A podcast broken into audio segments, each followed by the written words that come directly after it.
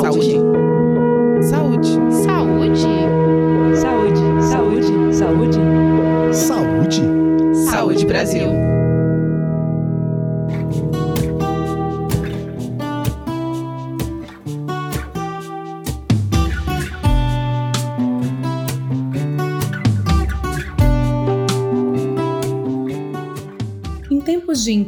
Internet e mídias sociais, o que mais se vê por aí são dicas de saúde, especialmente relacionadas ao consumo alimentar.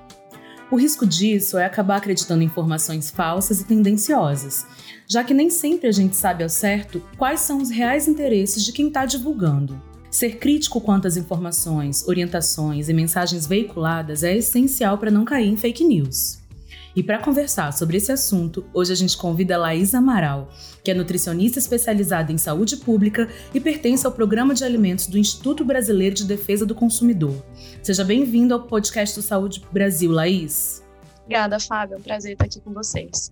Laís, quais são as principais fake news contadas em relação aos alimentos que você já ouviu falar? Bom, a gente tem diversas fake news em relação à alimentação e isso muda dia após dia.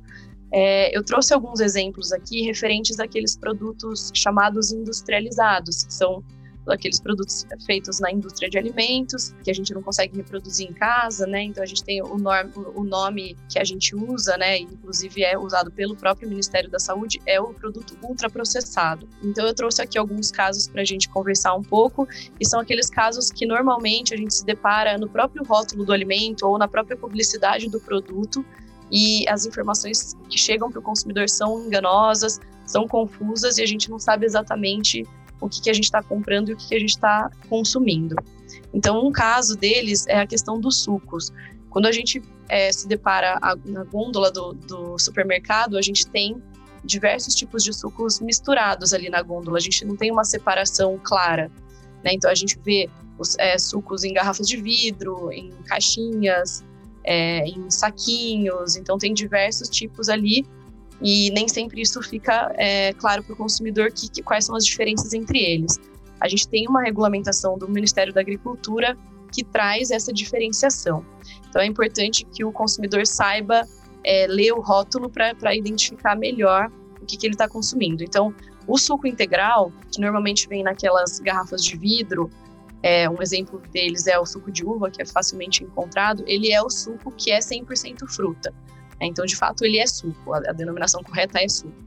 Mas a gente também tem outros casos que popularmente a gente fala que é suco, mas na verdade ele recebe outras recebem outras denominações. É, o néctar, por exemplo, é a que a gente acha facilmente em caixinha, né? Tanto caixinhas pequenas quanto as caixas de, é, de um litro e são aqueles produtos que têm em média 50% de fruta pela legislação. Só que junto com ele, com, com a fruta que tem ali dentro, a gente tem é, grandes quantidades de açúcar, de aditivos químicos, que são aquelas substâncias que são colocadas para aumentar o prazo de validade do produto, da cor, da sabor, da aroma. Então, esse é um tipo de suco, né, que popularmente a gente chama, que é o néctar, que ele é inferior ao suco integral, e a gente ainda tem mais duas categorias inferiores, inclusive ao néctar, a gente tem os refrescos de fruta, que, que em média eles têm 10% de fruta e da mesma forma também levam açúcar também levam aditivos. E a gente tem os refrescos em pó, que são aqueles que têm em média 2% de fruta e também, como eu disse, também levam açúcar e aditivos.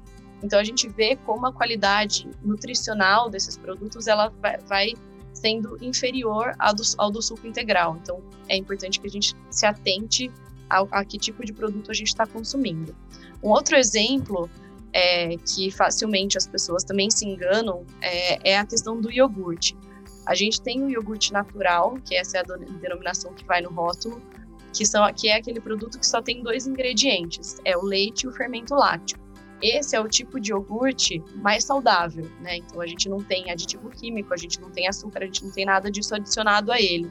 E claro, com ele a gente pode é, bater uma fruta, acrescentar algum tipo de cereal, mel em casa, né? Que isso é feito em casa. Mas também nas gôndolas dos supermercados a gente encontra outros tipos de iogurte, que são aqueles que são acrescidos de açúcar, são acrescidos de corantes, é, de outros tipos de aditivos, né? Para dar cor, para dar sabor, etc. E a gente também tem o outro caso que muitas vezes o consumidor se confunde com iogurte, mas não é iogurte, que é a bebida láctea. A bebida láctea, assim como é, esse último iogurte que eu falei que vai ter açúcar, aditivos, ela também tem é, uma qualidade inferior ao iogurte de só dois ingredientes, que é o iogurte é, o mais adequado para a gente consumir, né? E a bebida láctea, para além disso, ela também só tem 51% de leite. E normalmente ela, ela vai receber amido, por exemplo, para espessar o produto. Então a gente vai vendo como a qualidade também é inferior ao do iogurte natural, né? E uma coisa importante é, que, eu, que eu trouxe né, nessas duas falas é da gente se atentar à lista de ingredientes. Então é ali que a gente vai ter a informação mais completa sobre aquele produto. E por último, eu trouxe um, um outro caso que é a questão dos alimentos integrais. Então, hoje a gente vê biscoitos, massas, pães com aquela alegação na frente do rótulo integral e né, feito com cereais integrais, etc., qualquer variação desse tipo. E é, essa questão é importante que as pessoas saibam que a, a alegação do integral a gente ainda não tem uma regulamentação sobre isso.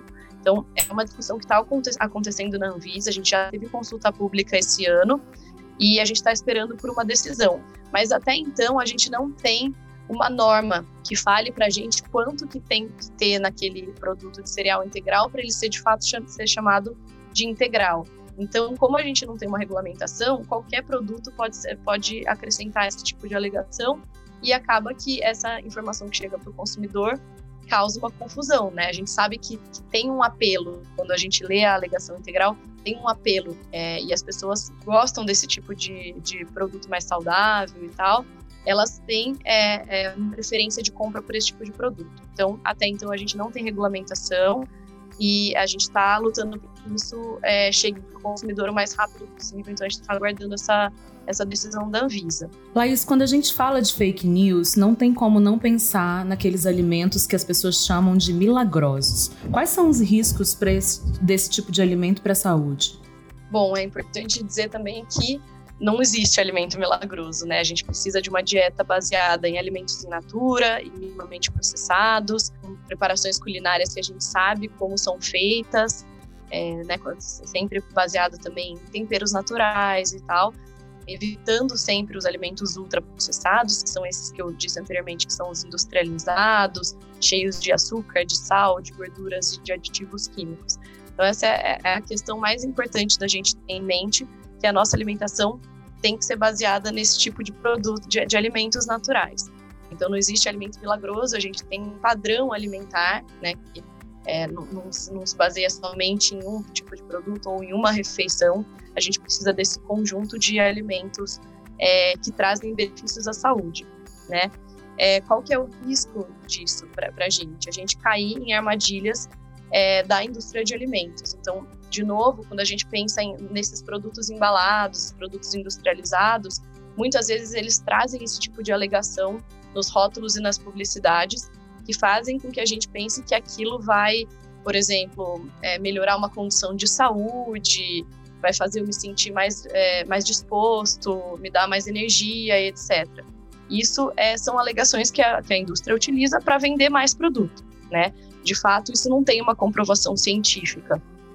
A gente se depara com alguns casos, inclusive, que já foram até julgados e multados por, pelos é, órgãos competentes, né? Então a gente tem um caso, por exemplo, de um iogurte que o jeito que ele colocava ali na embalagem, na publicidade, parecia que aquele produto teria alguma, algum tipo de benefício para alguma condição intestinal que a pessoa tivesse, né? Alguma doença intestinal. E isso não é verdade. Ele apenas melhorava um pouco a flora intestinal da pessoa e é, os órgãos competentes viram, né, nesse tipo de, de alegação de publicidade que foi feito, que aquilo era enganoso para o consumidor, porque de fato ele não tinha um efeito comprovado é, numa condição intestinal. Né? Então, isso, essa, essa foi, é um exemplo de, de alimento que traz uma essa questão milagrosa que você disse, né, Fábia, que, que traz é, uma cura de alguma doença ou de alguma condição de saúde e que não é verdade. Então a gente sempre precisa é, ter um olhar mais crítico para esse tipo de alegação, esse tipo de publicidade que, que são trazidos pela indústria de alimentos para vender mais produtos é, ultraprocessados como se eles fossem de fato benéficos para a saúde, etc. Então, como eu disse né, no começo dessa resposta, a gente sempre tem que se basear na dieta mais natural possível, com preparações culinárias que a gente sabe o que tem ali dentro. É, independente de quantidade, a gente tem a lista de aditivos alimentares. São, como eu disse, são aquelas substâncias químicas, corantes, estabilizantes, emulsificantes, então, aromatizantes, tudo que vai melhorar é, a aparência e é, a palatabilidade, o sabor daquele produto e também aumentar a vida de prateleira, né, o prazo de validade. Então, a gente sempre tem que ficar de olho na lista de ingredientes. Ela hoje, né, o que, o que a gente tem de mais completo no rótulo, que traz mais informação para a gente. Claro que a gente tem algumas questões importantes também de destacar. Então, por exemplo, é, a gente não tem uma regra hoje que a gente precise trazer, por exemplo, todos os tipos de açúcares juntos. Então, a gente tem, muitas vezes, num produto, é, diversas fontes de açúcar que são trazidas separadamente. E a gente precisa saber identificar essas fontes. Nem sempre vai vir escrito açúcar, ele pode vir com outros nomes um pouco mais técnicos. Então, xarope de milho, glicose, sacarose, algum outro tipo, né? Mel, o próprio mel, alguns outros tipos de, é, de denominações que também querem dizer açúcar. E isso pode ser é, uma armadilha para o consumidor, né? A gente precisa ficar de olho nisso. Além disso, a gente também tem a questão dos próprios aditivos, como eu estava dizendo. Então, quanto mais aditivo aquele alimento tem, pior, né? Ele, ele, é, ele, tem muita substância química ali dentro. O ideal é que a gente consuma produtos que não tenham aditivos alimentares. A gente tem sempre que ficar de olho naqueles nomes esquisitos. Normalmente, os, é, os aditivos têm uns nomes mais técnicos, esquisitos para o consumidor, né?